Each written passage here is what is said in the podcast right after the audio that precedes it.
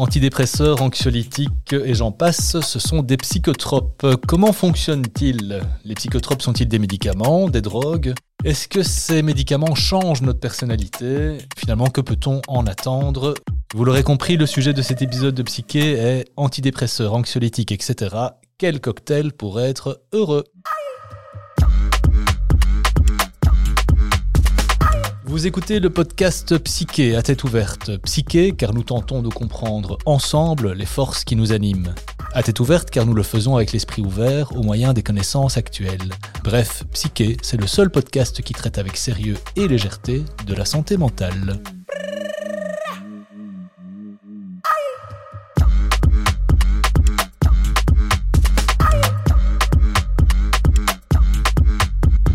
J'ai le plaisir de co-animer ce podcast avec le docteur Pierre Oswald. Pierre Oswald, bonjour. Bonjour. Vous êtes psychiatre et docteur en psychologie, expert judiciaire et vous enseignez à l'université. Vous êtes également directeur médical du centre hospitalier Jean Titeka à Bruxelles. Alban Antoine, vous êtes juriste et manager et vous travaillez depuis près de 20 ans dans le secteur des soins de santé. Et vous êtes le directeur général de ce même centre hospitalier. Pierre Oswald, le sujet de la pharmacologie en santé mentale, vous le connaissez bien, car vous êtes psychiatre depuis 15 ans, mais avant cela, vous avez travaillé comme chercheur au FNRS. Vous y avez fréquenté de près la biologie du cerveau et les gènes qui organisent ce dernier. Pierre, avant de vous lancer, votre fleur préférée Ah, je ne connais pas les fleurs. Euh, Très bien. Pierre, avant toute chose, euh, c'est quoi un psychotrope? Alors un psychotrope, c'est toute substance qui agit sur le cerveau. Voilà la seule définition du psychotrope. Donc c'est vraiment très très large en fait.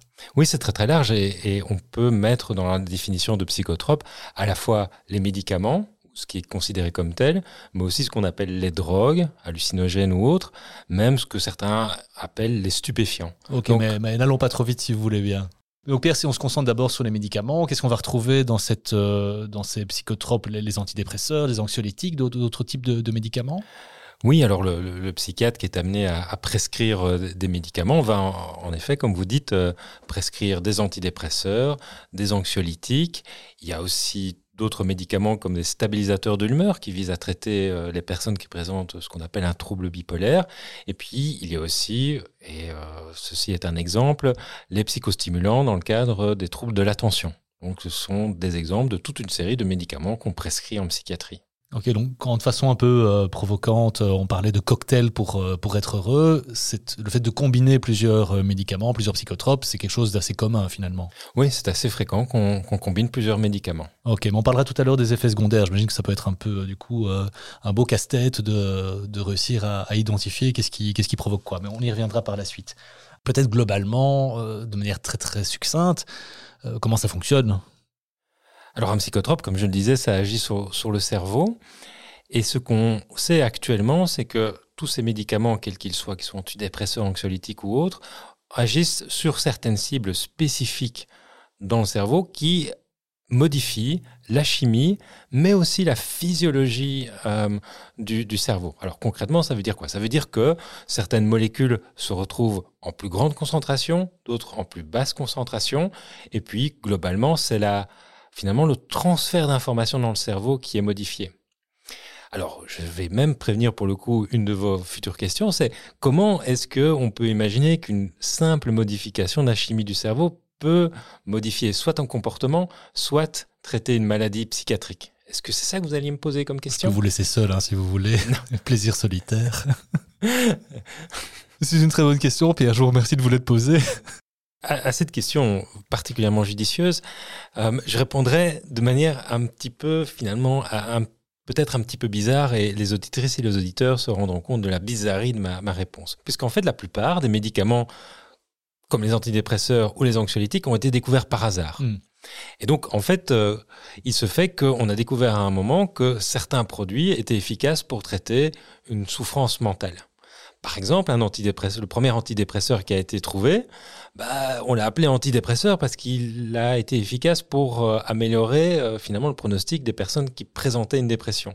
Mais après, on s'est rendu compte que c'était des médicaments qui étaient aussi efficaces pour dans certaines formes d'anxiété. Et donc, on est dans un monde globalement qu'on ne connaît pas encore. On sait que ça modifie la chimie du cerveau, mais pourquoi est-ce que la chimie du cerveau peut améliorer certains troubles mentaux eh bien, on a encore beaucoup, beaucoup d'inconnus. Alors vous avez parlé tout à l'heure de modifier la physiologie du cerveau. J'arrive pas à comprendre, c'est une modification durable ou bien c'est uniquement pendant le traitement? Comment, comment ça fonctionne? Globalement, c'est pendant le temps du traitement. Alors, une fois qu'on a dit ça, les durées d'efficacité et de modification du cerveau sont très très variables d'un produit euh, à l'autre.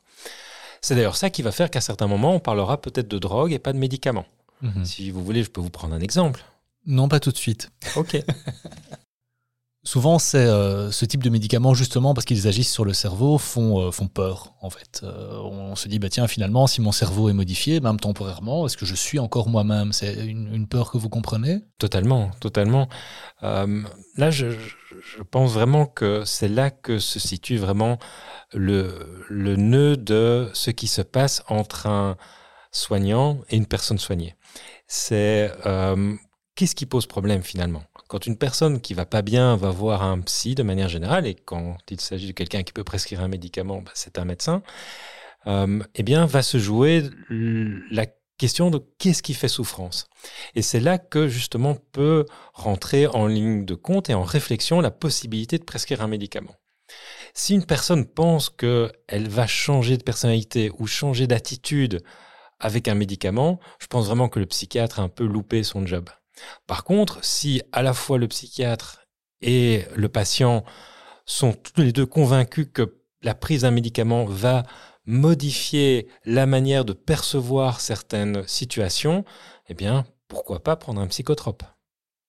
À l'inverse, peut-être Pierre, euh, j'ai parfois l'impression que nos cerveaux ne sont pas câblés de la même façon et que du coup, euh, pour certaines personnes, ce genre de médicament va être plus indiqué que pour d'autres. C'est une perception qui correspond à une quelconque forme de réalité? Oui, mais qu'il faut malheureusement ou heureusement totalement nuancer. Parce que à ce jour, on est incapable de définir ou de prévoir si une personne va bien ou mal répondre, par exemple, à un antidépresseur. Alors, on a quelques pistes. On sait que certains types de dépression sont plutôt de bonnes cibles pour les antidépresseurs et d'autres types de dépression un peu moins euh, cibles. Et donc là, les médicaments seraient moins efficaces. Mais on n'a que des hypothèses peut-être une transition un peu facile, mais euh, on parle parfois aussi d'effets secondaires. Euh, alors on va peut-être distinguer les effets secondaires légers des effets secondaires un peu plus, euh, plus graves potentiellement, hein, ça vous, vous, nous expliquerez. et on dit que ces, ces, effets secondaires sont aussi différents d'une personne à l'autre. Vous, validez ça? Oui, tout à fait. quand on parle d'effets indésirables, c'est plutôt ça qu'on utilise dans notre, dans notre jargon. On parle plutôt de risque de les développer plutôt que euh, d'effets indésirables qui arrivent chez tout le monde.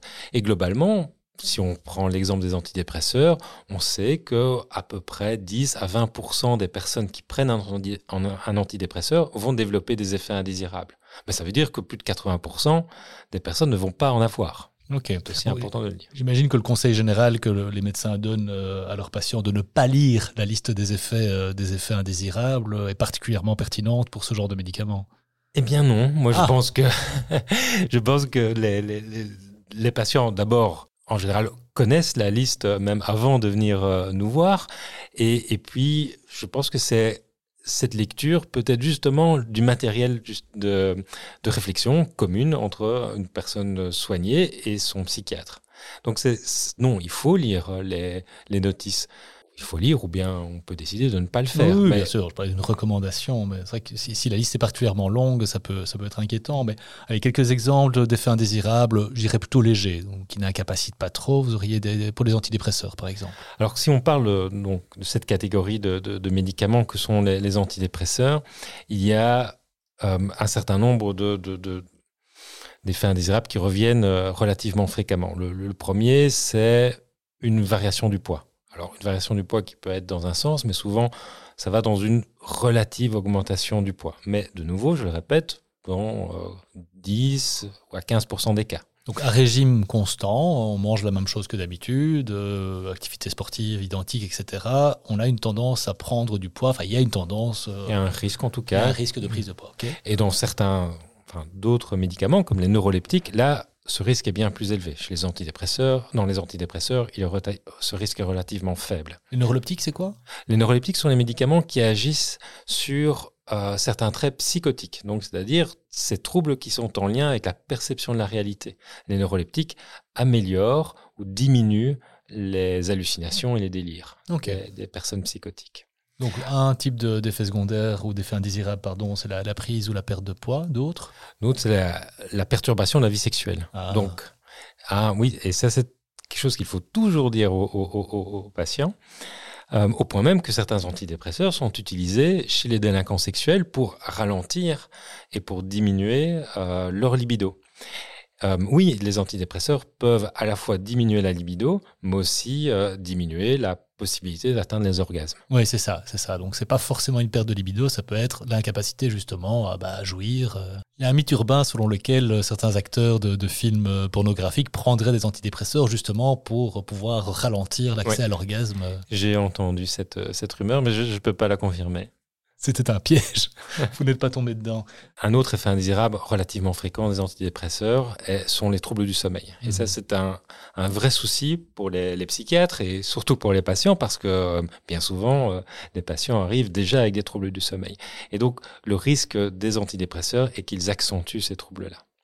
Mais je répète, la question des, effets indésirables doit, c'est le job du, psychiatre que de les évoquer, de travailler même en discutant sur la notice, hein, comme, vous disiez, euh, mais de toujours pouvoir axer le traitement sur une balance entre les coûts et les bénéfices.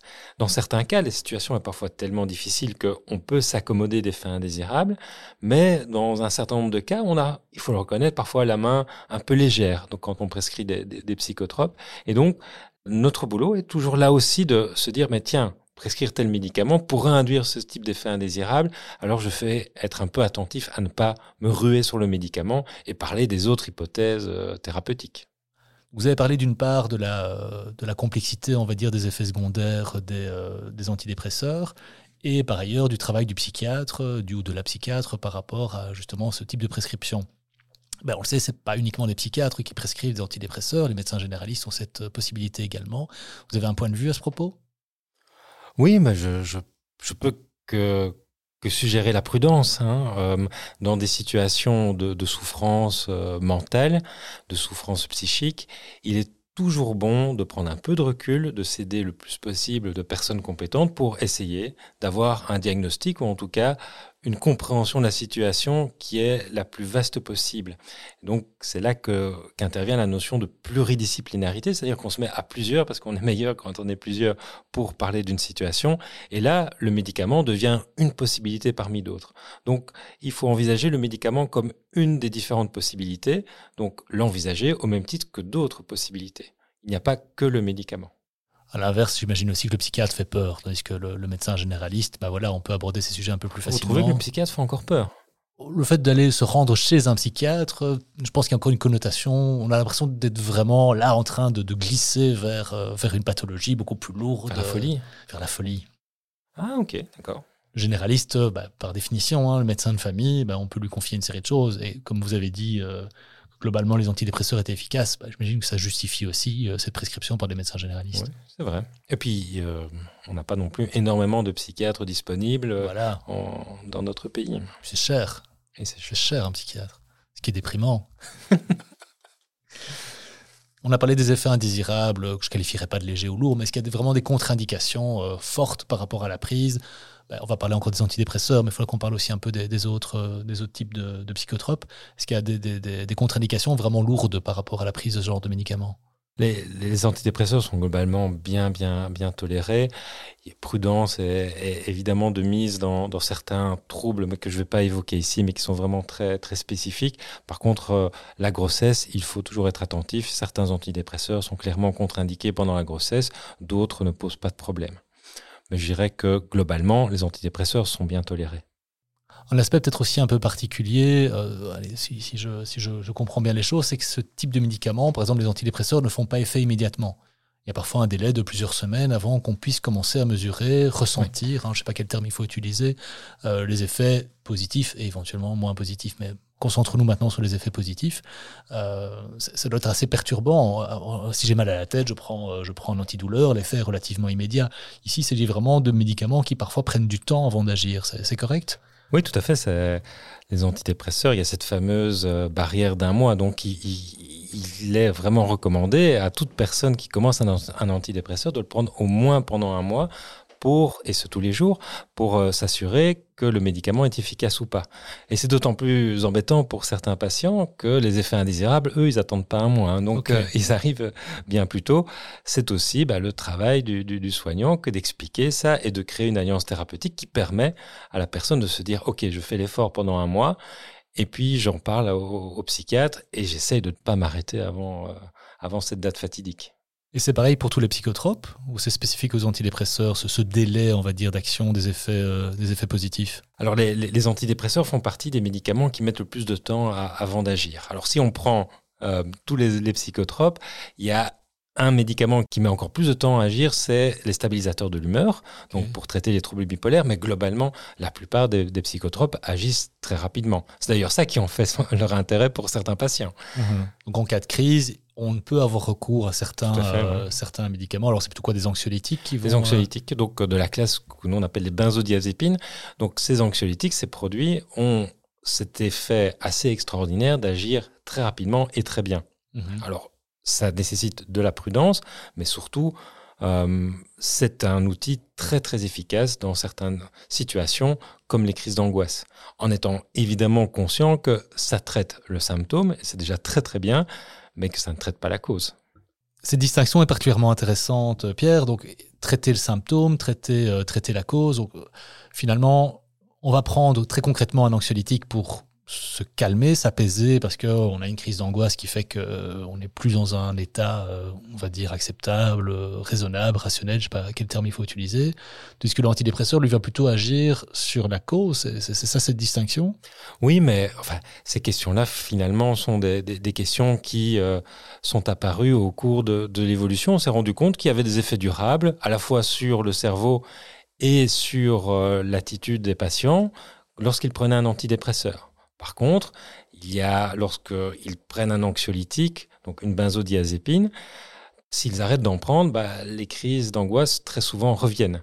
Et à ça se rajoute un phénomène assez embêtant, mais qui est un risque et qu'il faut discuter avec les patients, qui est le phénomène euh, de, de, dépendance ou euh, de tolérance. Vous pouvez euh, distinguer les deux, tolérance, dépendance? Alors la dépendance, c'est cette tendance qu'ont certains patients à ne plus pouvoir se passer du, du, du médicament. Et même euh, à développer des crises d'angoisse à l'idée de ne pas avoir de des, pas, des, médicaments. Okay, okay. Euh, c'est en partie, je le répète, lié, lié, au fait que ça marche très très bien comme, comme médicament. La tolérance, c'est euh, ce risque que représentent certains médicaments d'avoir à augmenter les doses pour atteindre le même effet. Et donc certains patients bah, augmentent, augmentent les doses pour avoir finalement l'effet qu'ils recherchaient au début. Et là, vous voyez peut-être où je veux en venir, c'est que le médicament, d'une certaine manière, n'est peut-être plus aussi euh, bénéfique et mmh. devient à ce moment-là une drogue. Une drogue. La distinction, finalement, elle serait là, euh, Pierre, c'est que le médicament est prescrit pour apporter toute une série d'effets bénéfiques et répondre à un besoin, tandis que quoi, la drogue, elle est là plutôt pour répondre à une envie évitons les questions de vocabulaire, mais la, la, la, la drogue peut avoir des, des, effets bénéfiques. Un psychiatre qui me demande d'éviter les, oui, les oui. questions de vocabulaire, c'est notable. Gardons ce moment historique. mais une drogue, c'est c'est un produit qui agit sur le, le, le, le psychisme, mmh. et même qui agit globalement sur, sur le corps humain. Euh, un, un, médicament peut devenir une drogue dans le sens commun, c'est-à-dire d'avoir des effets délétères sur le cerveau, mais tout comme certaines drogues ou considérées comme telles peuvent avoir des effets tout à fait bénéfiques sur le cerveau. Donc évitons là aussi des euh, distinctions qui sont artificielles et qui n'ont pas lieu d'être.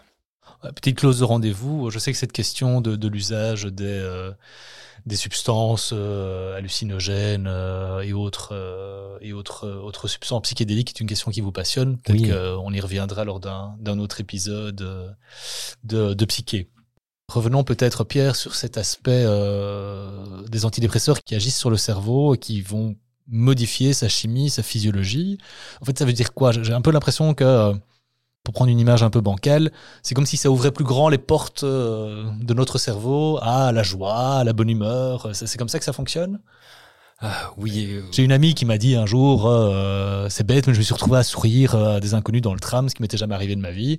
Et du coup, les inconnus lui souriaient en retour, ce qui parfois le mettait dans des situations un peu, un peu désagréables. Mais en soi, c'est vraiment ça. C'est une capacité qu'ont des émotions qu'on va qualifier de positives, de, de- plus nous animer, de plus. euh, pour reprendre un petit peu ce que vous dites, ou pour paraphraser, c'est euh, on est plus disponible à plus d'émotions. Donc, euh, euh, et c'est aussi euh, c'est au, au travers de, de cette réflexion, il y a, euh, on s'attaque un peu au mythe que l'antidépresseur modifie dans un sens notre personnalité. Oui. Non, vraiment Oui. pas. Si c'est le cas, si c'est ce que ressent la personne, on arrête. Hein Alors c'est un effet indésirable. Mais dans la Même si l'entourage est plutôt content. Effectivement, ben, parlons du patient d'abord. Et donc, si le patient euh, ressent un effet positif de l'antidépresseur, c'est bien souvent, et après quelques semaines, justement, cet euh, sentiment d'a- d'avoir un peu plus d'initiative, un peu plus de disponibilité à des situations agréables. Une personne qui présente un état dépressif, c'est bien souvent quelqu'un qui n'a pas la possibilité, qui n'a pas accès à peut-être toute une série de choses qui pourraient euh, l'aider à aller mieux. L'antidépresseur, c'est par exemple un levier pour sortir de chez soi. C'est par exemple euh, l'idée de d'aller au-delà de sa timidité et d'aller à la rencontre de l'autre. Et là, l'antidépresseur peut aider à être un petit peu ce tremplin vers la possibilité de faire des rencontres agréables ou de vivre des moments sympathiques. C'est la notion un peu de, allez, de désinhiber les personnes euh, pour les ouvrir à justement des, des sources potentielles de, de- bonheur, de joie euh, sociale et autres. Non, je ne parlerai pas du tout de désinhibition. C'est Ok. plutôt qu'on débloque quelque chose qui, qui était euh, trop noué ou trop serré dans, dans, dans le fonctionnement de la personne. Ma question est aussi peut-être celle de la prédisposition. Est-ce que nous avons tous le même cerveau? Est-ce que nos cerveaux respectifs sont tous aussi ouverts justement à accueillir euh, cette joie, ces émotions positives Oui, a priori, oui. Alors, on a parlé euh, euh, de psychopathie dans, dans, dans une autre vie, mais dans ces moments-là, globalement, la plupart des gens visent les mêmes objectifs, ont globalement les mêmes formes d'émotions. Donc oui, on a tous cette possibilité malheureusement d'être dépressif. Effectivement, certains plus que d'autres, mais globalement tous. Et on a tous aussi cette possibilité d'aller mieux. Par ce podcast, on veut aussi s'attaquer euh, à quelque chose qu'on appelle un peu pompeusement la, stigmatisation ou l'autostigmatisation des, euh, des personnes souffrant de, de pathologies mentales au sens, au sens large. Euh, on a le sentiment que la dépression est quand même un sujet qui est, allez, depuis, depuis une petite décennie, peut-être un peu plus, quand même bien abordé dans, euh, dans, dans les médias. C'est votre, euh, votre perception en tant que, que, que professionnel du, du secteur Oui, également? Oui, tout à fait. Et puis, je, je voudrais vraiment pointer un peu ce qu'on voit dans, dans, dans les médias où des personnes qui, qui ont une certaine notoriété euh, Mm. abordent, je dirais, frontalement certaines de, de ces difficultés-là. Euh, et, et dans ce cadre-là, oui, oui, il y a vraiment une évolution tout à fait, euh, tout à fait salutaire des, des mentalités. Très simplement, le fait de, à certains moments, souffrir d'un état dépressif n'est pas synonyme de fragilité, de faiblesse ou, de vulnérabilité. C'est fait partie de l'histoire d'un homme, d'une femme, et il ne faut pas y attribuer euh, euh, des éléments péjoratifs ou négatifs. Alors on a parlé un peu des indications, des situations qui peuvent amener à prendre ce type de, ce type de médicaments. Euh, Peut-être une question un peu bateau, mais quand on commence à en prendre, c'est pour la vie? Antidépresseurs en particulier. hein. Non, non, non, non. Euh, un antidépresseur a comme euh, mission de traiter et de prévenir euh, un état dépressif. Une fois que ça va mieux, il faut l'arrêter progressivement, certes, mais il faut l'arrêter. Alors, je ne parle pas de certaines situations plus problématiques où ces états dépressifs se répètent. Alors là, en effet, il faut le prendre pendant plus longtemps. Mais tout médicament, que ce soit pour la tête, pour le pied ou pour l'estomac, a vocation à être arrêté. Oui, c'est important hein, d'insister là-dessus. Euh, oui, vous avez parlé évidemment des, an- des angoisses qui peuvent aller autour de, de l'arrêt du traitement ou de la- l'arrêt progressif du traitement. Très bien. Donc oui, donc on sort, on sort du traitement et j'imagine que les effets secondaires, euh, ou les effets indésirables plutôt, s'estompent également. Oui, c'est ce qui se passe en général. Oui. Alors, ok. Pierre, pour être clair, euh, notre but aujourd'hui était euh, surtout de bah, justement de réduire un peu cette peur qu'on peut avoir vis-à-vis de médicaments qui ont leur utilité euh, pour répondre à des souffrances qui sont qui sont réelles et parfois parfois intenses et qui mènent à des situations bah, jusqu'à des situations définitives. J'imagine qu'il y a aussi des alternatives par rapport à la prise de médicaments. On parle souvent du deuxième, du troisième cerveau, de la de la de la de la flore intestinale et ce genre de choses, des activités sportives. Oui, tout à fait les médicaments, c'est un traitement parmi d'autres et doit toujours être envisagé au même titre que euh, les autres possibilités, que ce soit effectivement la promotion d'une activité sportive, des psychothérapies évidemment dont on a démontré euh, encore et encore euh, l'efficacité, et puis alors il y a toute une série d'autres approches dont on a moins de preuves scientifiques, mais qui globalement fonctionnent très bien aussi. La méditation par exemple, certaines formes de traitement corporel par exemple, certains massages, enfin toutes ces choses-là qui malheureusement n'ont pas suffisamment de preuves scientifiques, mais qui, je peux vous assurer, au quotidien, peuvent améliorer grandement la situation. Donc le médicament, c'est un outil parmi d'autres qu'il ne faut pas rejeter parce que c'est un médicament, mais qu'il faut toujours envisager euh, à côté d'autres possibilités. Merci. Et nous arrivons déjà au terme de cet épisode. Pierre, comme il est de tradition dans Psyché, est-ce que vous auriez trois ouvrages, création artistique ou autres, à conseiller à nos auditrices et à nos auditeurs qui souhaiteraient approfondir le sujet du jour? Alors je vais profiter de, ce moment-là pour un petit peu appuyer sur certaines choses qui, sont importantes pour moi.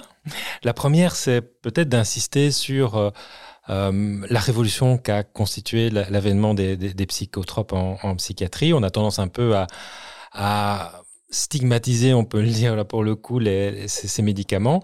Mais je vais suggérer alors à, nos auditrices et à nos auditeurs de, regarder euh, euh, Camille Claudel 1915 de Bruno Dumont, qui est une peinture assez euh, réaliste de la vie dans les hôpitaux psychiatriques, donc lors de la Première Guerre mondiale, avant l'avènement des psychotropes. Je précise aux auditrices auditeurs que Pierre porte un t-shirt Bruno Dumont, dédicacé par Bruno Dumont lui-même. C'est effectivement une de mes idoles. Euh, un petit livre tout à fait intéressant et très pratique, Idées reçues sur les psychotropes de Bernard Granger, qui est un petit peu un, un tout à fait abordable et qui creuse toute une série de choses qu'on a discutées euh, aujourd'hui. Et enfin, il y a un livre extraordinaire de Cécile Gilbert qui est sorti il y a maintenant deux ou trois ans qui s'appelle Écrit stupéfiant. C'est une sorte de compilation des, de grands textes des, des, des auteurs depuis euh, le XVIIIe siècle sur les psychotropes de manière générale. Et on passe du café au cannabis, aux hallucinogènes et aussi aux anxiolytiques. Et ce bouquin est assez fascinant parce qu'il démontre que à certains moments, ces produits peuvent créer des chefs-d'œuvre et parfois à d'autres faire euh, des choses qui sont vraiment pas intéressantes. Euh, j'ai cru entendre que vous étiez en train de monter un spectacle au Centre culturel de Woluwe. Oui, comment vous savez ouvrage Comment avez-vous cette information avec, euh, avec des mimes, des costumes et, euh, des oh, effets Mais vous savez tout, vous savez tout. Je signale aux auditeurs et aux auditrices qu'ils trouveront une bibliographie non exhaustive dans le descriptif de l'épisode du jour, de même que les différentes références que vient de donner Pierre Oswald. Si vous souhaitez nous proposer des thèmes, une seule adresse info at psyche.be, info at psyche.be, P-S-Y-K-E. Pierre, avant de nous quitter, pourriez-vous lever un coin du voile sur notre prochain épisode? Nous parlerons de sexualité et plus particulièrement de celles et ceux qui ne pensent qu'à ça, au point d'en souffrir ou de faire souffrir. Le rendez-vous est pris. Merci à toutes et à tous pour votre écoute et n'oubliez pas, envers et contre tout, gardez la tête ouverte.